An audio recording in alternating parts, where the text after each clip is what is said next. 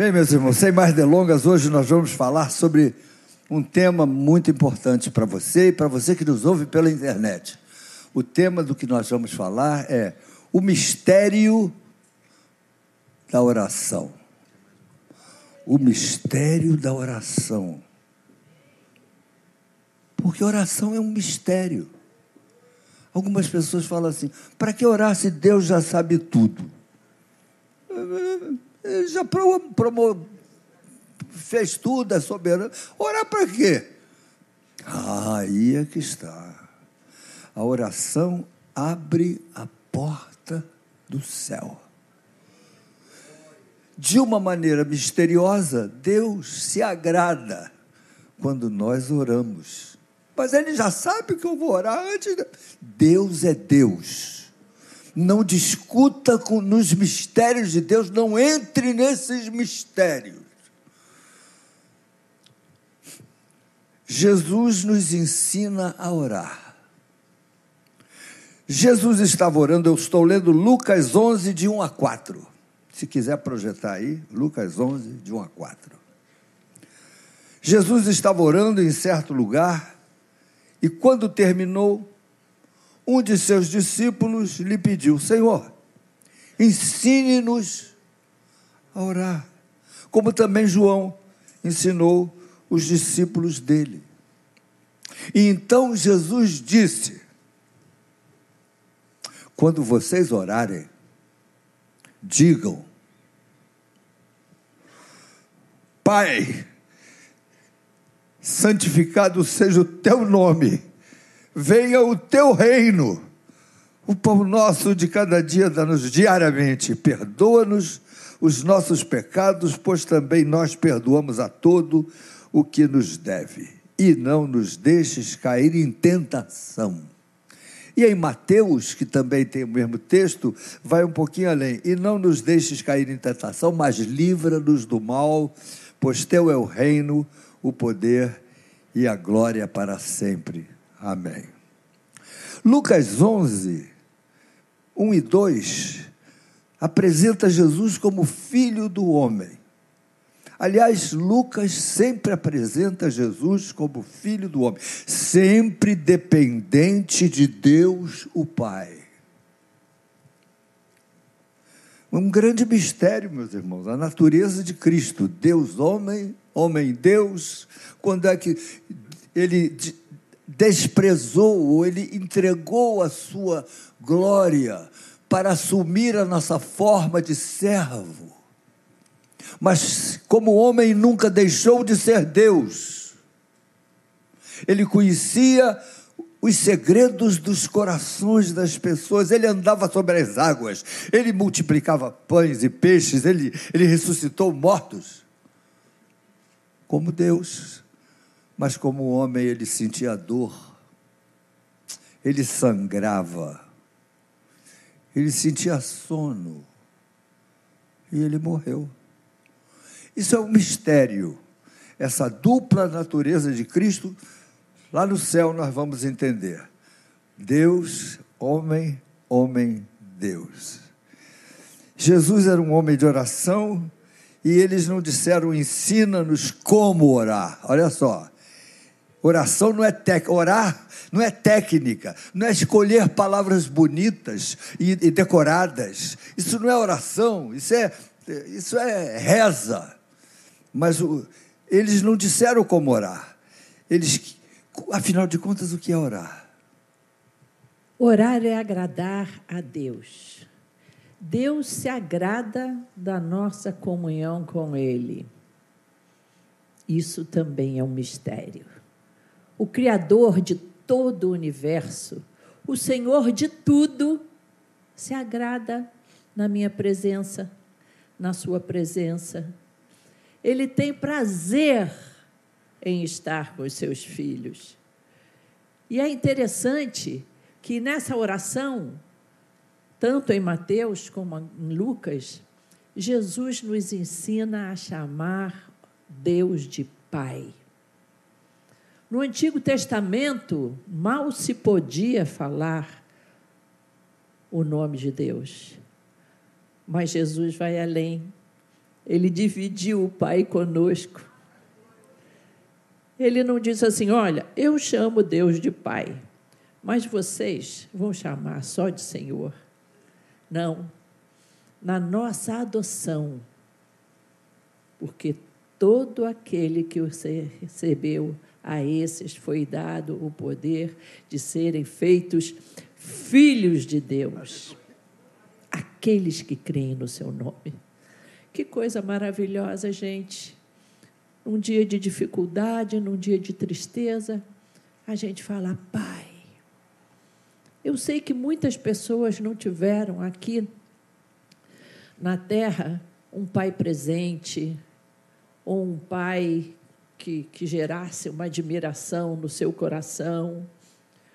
Muitas vezes, eu sei que os pais e as mães, a gente, por mais presente que seja, nem sempre a gente consegue ser perfeito, não é? Mas esse pai é perfeito.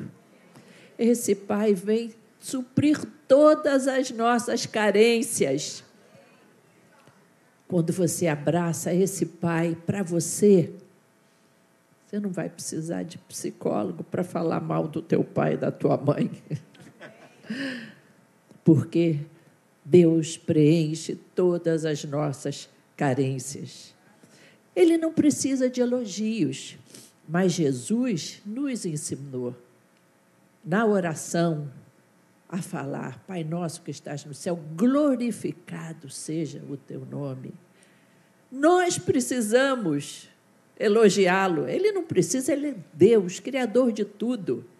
Olhe para o céu numa noite estrelada e deslumbre-se com Deus mas faz bem para a gente, faz muito bem saber quem é o meu Pai. E quando a gente, em oração, fala essas palavras de elogio para Deus, Senhor querido, Senhor, eu te amo. Jesus deu a dica aqui, mas não significa que você precisa repetir igual. Você pode criar mais nomes ainda. Senhor que me ampara, o Senhor que sabe da minha dor que eu estou hoje. Papai querido que sabe que eu estou machucado. Papai me dá colo. Você, na sua oração, Pai Nosso, você pode sair criando faz tão bem para o nosso coração começar a orar sabendo quem Ele é. Hebreus 11, 6 diz que sem fé é impossível agradar a Deus, porque importa que aqueles se aproximam dele, creia que ele existe e que recompensa os que o buscam. Que coisa fantástica! Ele existe e recompensa. Quando você estiver orando por qualquer coisa, lembre disso. Eu não estou falando para o ar. Ele existe e ele me recompensa. Mas além, além disso, além de chamá-lo de pai, a oração continua e diz assim: Venha o teu reino. E eu parei para pensar disso. Nós preparamos essa mensagem ontem e nos, eu quero confessar para vocês que nós fomos muito abençoados, preparando alguns conceitos de oração. Venha o teu reino, que chegue logo o dia, Senhor, em que tu reinarás supremo sobre a face da terra e nessa hora todo joelho se dobrará e toda língua confessará que Jesus Cristo é o Senhor, para a glória de Deus Pai. Venha o teu reino, aleluia, glória a Deus. Significa venha a justiça, venha a paz. Como nós precisamos nesses tempos difíceis, de tantas desigualdades, de tantas maldades na sociedade, como a gente precisa clamar: venha o teu reino. Mas o reino de Deus já está entre nós, em mim e você, que podemos trazer essa paz do reino, essa justiça que o reino também traz para a terra. E ele também pede pelo pão nosso de cada dia nossas necessidades pessoais. Como os pais se preocupam pelas nossas necessidades pessoais. Que nunca falte à mesa o pão. Não é verdade?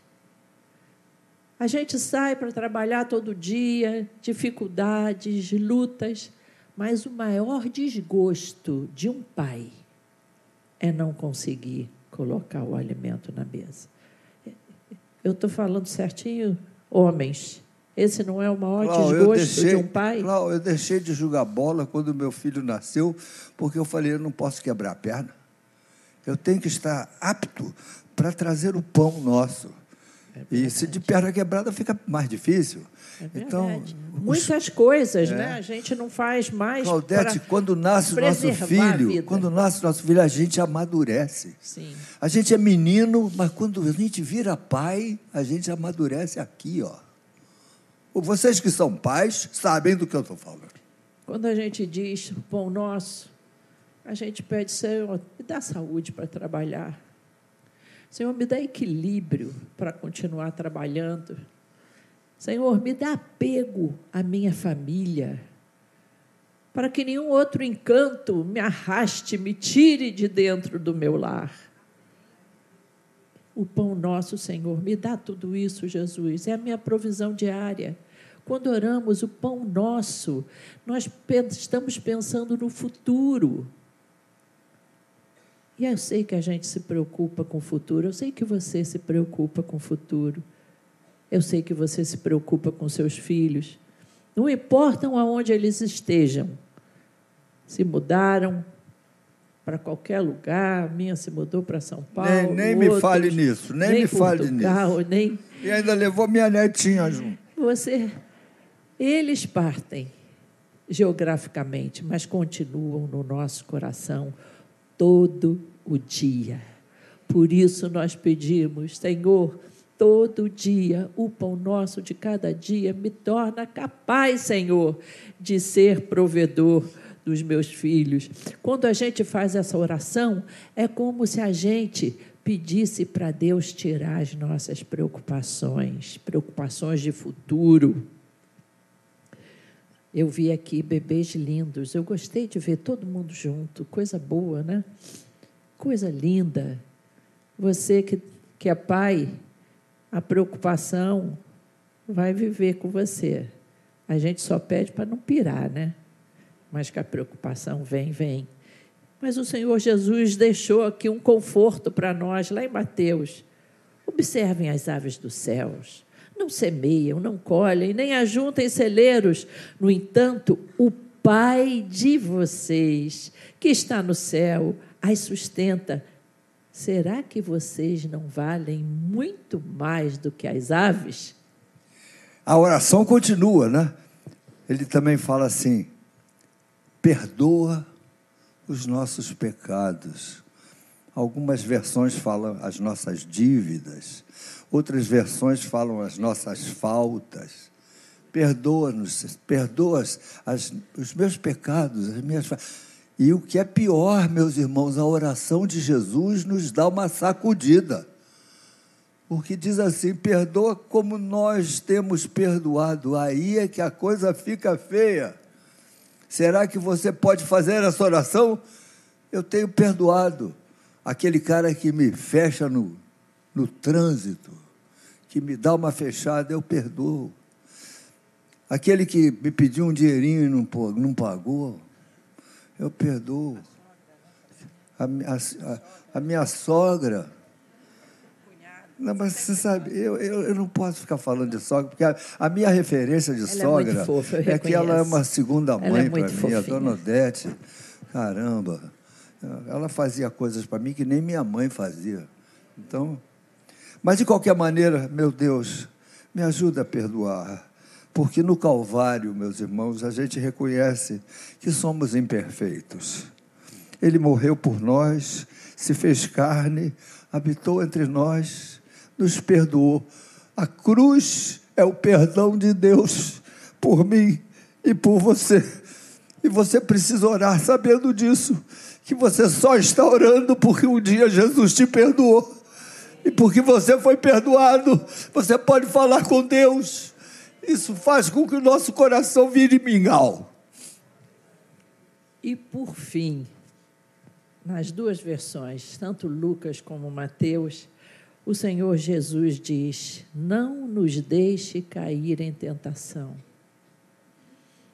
Ele era homem, ele foi tentado. Por isso que ele colocou aqui nós, junto com seus discípulos. Não nos deixe cair em tentação, porque nós temos essa inclinação, mas nós temos que orar para que a oportunidade do pecado e o desejo do pecado nunca se encontrem. Ah, repete essa que eu gostei. Como é que é? Nós precisamos orar para que a oportunidade surge para todos nós. E o desejo do pecado nunca se encontrem. Nunca. Porque em alguns momentos o desejo de pecar também vem. As oportunidades aparecem e o inimigo coloca principalmente as nossas fraquezas, as nossas tentações, ele vai agir aí nessa área, mas o desejo de santificação precisa ser maior. Para eles não se encontrarem e, como diz a, as, as cartas, que haja a concepção ali do pecado. Livra-nos do mal. Ajuda-nos, Senhor, a não pecar. Mas, Senhor, também livra-nos dos males desse mundo. Que coisa boa, não é pecado. A gente vai sair de casa, vai conosco, Senhor. Leva-nos, Pai. Toma conta de nós. Afasta-nos, Senhor, dos malfeitores. Das más companhias. Isso. As minhas crianças, afasta minhas crianças, os meus adolescentes do mal. Toma conta da minha família. Que coisa maravilhosa que Jesus nos ensinou a pedir. Livra-nos do mal. Mas sabe, esse texto é fundamental, mas ele não termina aí. Logo em seguida, Jesus começa a mostrar que perseverança é fundamental.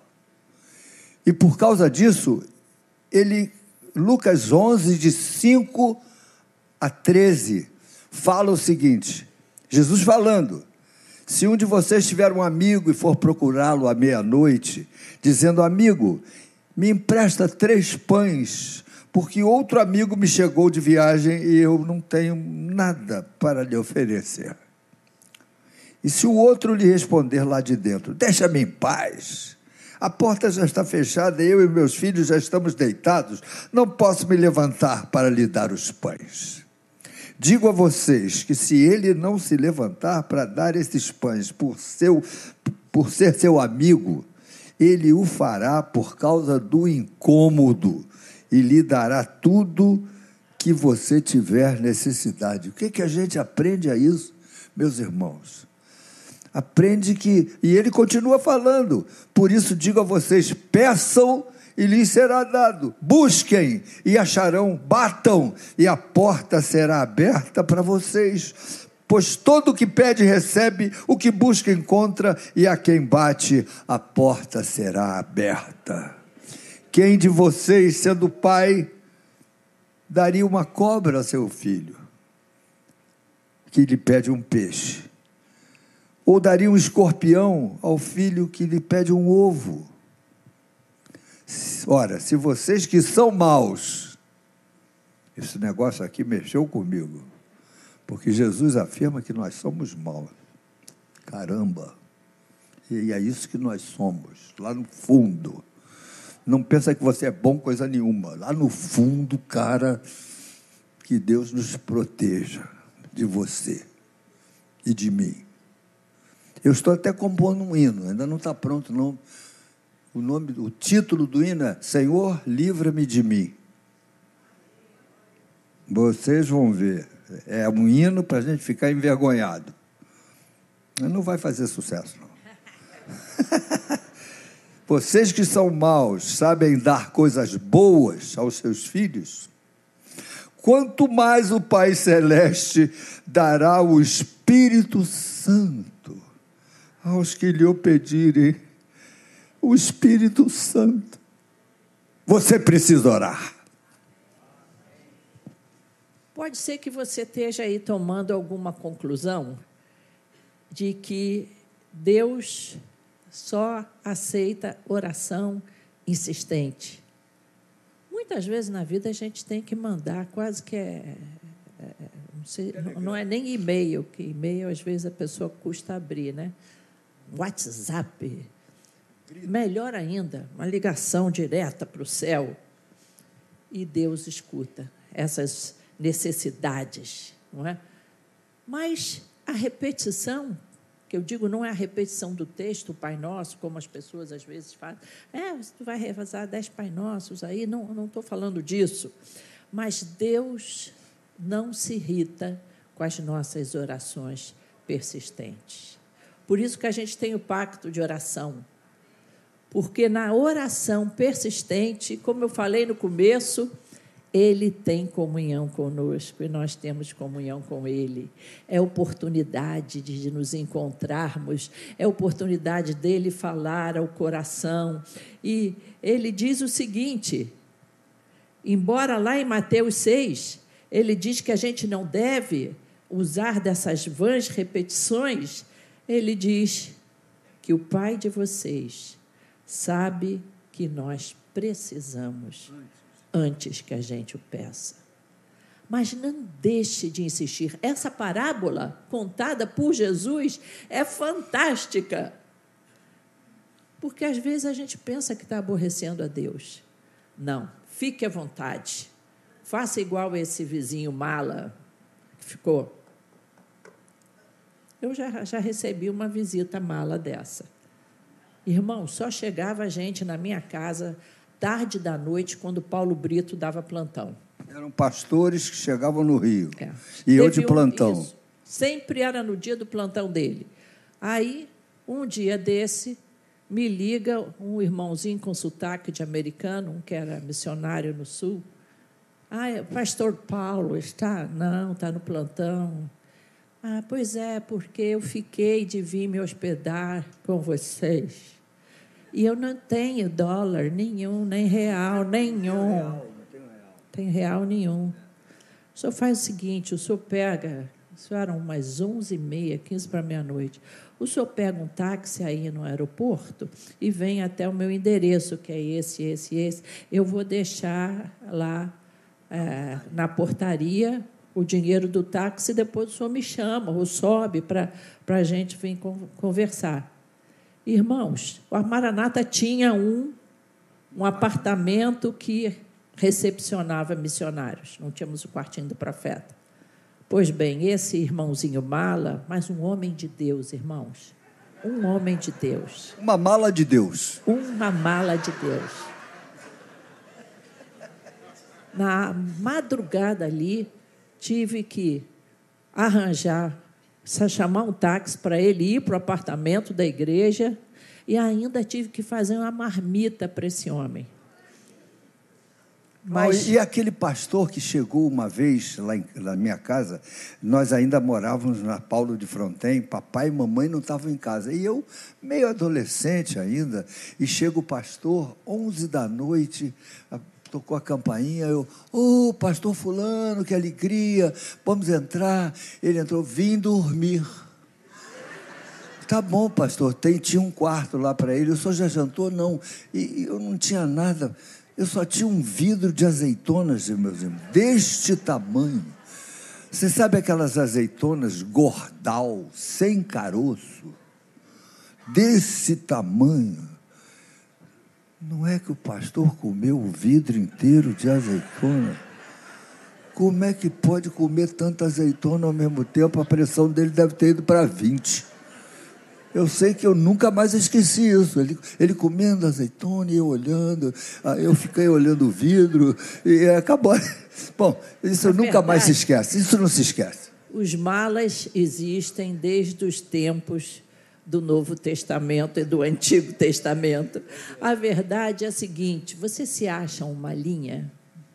Não tem problema, Jesus também escuta os malas. Bom, meus irmãos, então a Bíblia diz assim: Jesus disse assim, por isso eu digo a vocês: peçam e lhes será dado, busquem e acharão, Batam e a porta será aberta, pois todo que pede recebe, todo que busca encontra, todo que bate, a porta será aberta. Agora a gente precisa analisar algumas coisas. Estudando esse texto, eu e Claudete, primeira pergunta que a gente faz: peçam e lhes será dado. Pedir a quem? Primeira pergunta: para quem se deve pedir? Há anos atrás eu fui à Tailândia num congresso de pastores dos países perseguidos. E lá na Tailândia eu, eu vi uma mulher ajoelhada na frente de um altar, e no altar havia mais ou menos uns 200 deuses. Mas depois eu fiquei sabendo que lá na Tailândia eles adoram a 4 milhões de deuses. Então eu fico perguntando assim: pedir a quem? Você precisa aprender a endereçar a sua oração de uma maneira bíblica. A Bíblia diz em Salmo, Salmo 50: Invoca-me e eu te livrarei.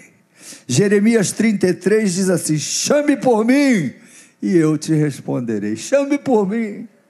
Segundo Crônicas 7,14 diz assim: se o meu povo, que se chama pelo meu nome, se humilhar e orar e buscar a minha face, então eu virei do céu, sararei a sua terra abençoada.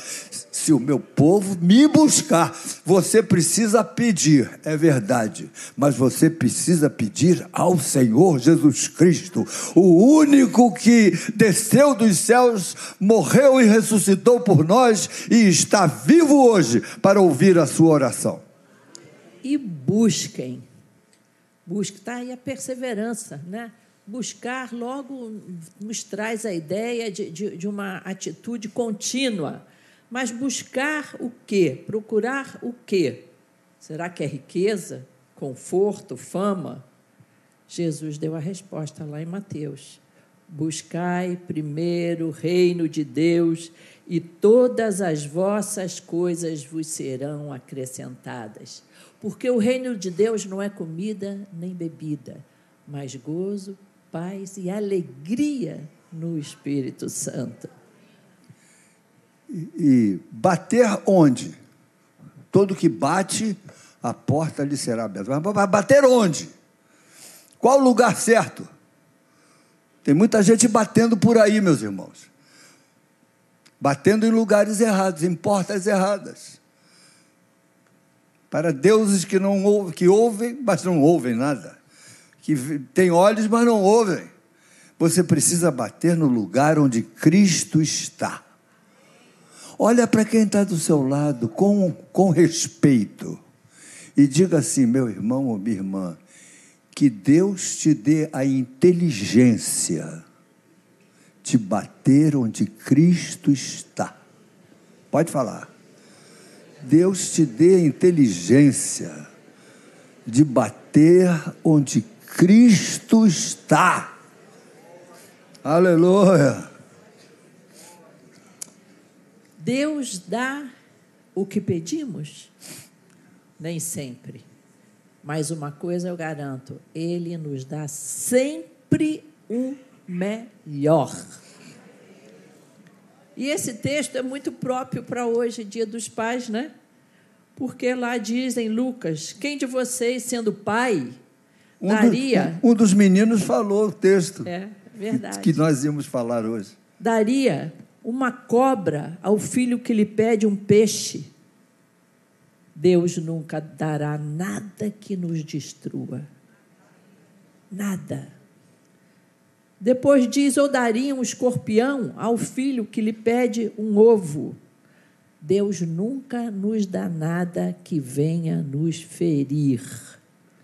Cuidado vocês que estão insistindo aí para Deus abençoar um namoro que vai ser escorpião. Tem namoro que parece um ovo bonitinho no começo, redondo, depois vai sair um escorpião e vai ferir você. Pergunta ao teu pai e à tua mãe o que que acha desse Claudete, namoro. por isso que o não de Deus É uma benção, é melhor para nós. é verdade. E Deus sabe o que é melhor para a gente. Muitas vezes a gente não, não sabe. Eu me lembro quando a minha primeira namorada brigou Ah, Eu comigo. sabia que tu ia contar essa história. Eu sabia. Eu, eu tinha um Fusquinha velho. E eu aqui na rua Doc O nome Lobo. do Fusquinha era Napo Napóleo. Napo Napóleo era o, o- apelido do meu Fusquinha. Eu indo para casa, nunca mais esqueço, irmãos. Dirigindo para casa na Doc Lobo, lágrimas caindo. Viver para quê? O idiota aqui falou isso. Viver para quê? Ah, se eu tivesse ouvidos espirituais, eu poderia ouvir o Espírito Santo. Ô, Paulo. Ah, Claudete, vem aí. Tchá, tchá, tchá, tchá, tchá. Ah, Claudete, vem aí. Ah, nem sempre o não de Deus, sempre o não de Deus é melhor para nós. E em Mateus, ele diz: Ou quem de vocês, se o filho pedir pão, lhe dará um peixe? Deus não nos engana nunca. Não, não nos dará uma pedra. Pede pão, vai receber uma pedra. Eles são parecidinhos, né? Naquela Mas época, os pães eram redondinhos assim. Podia, podia ser parecido com uma pedra mesmo.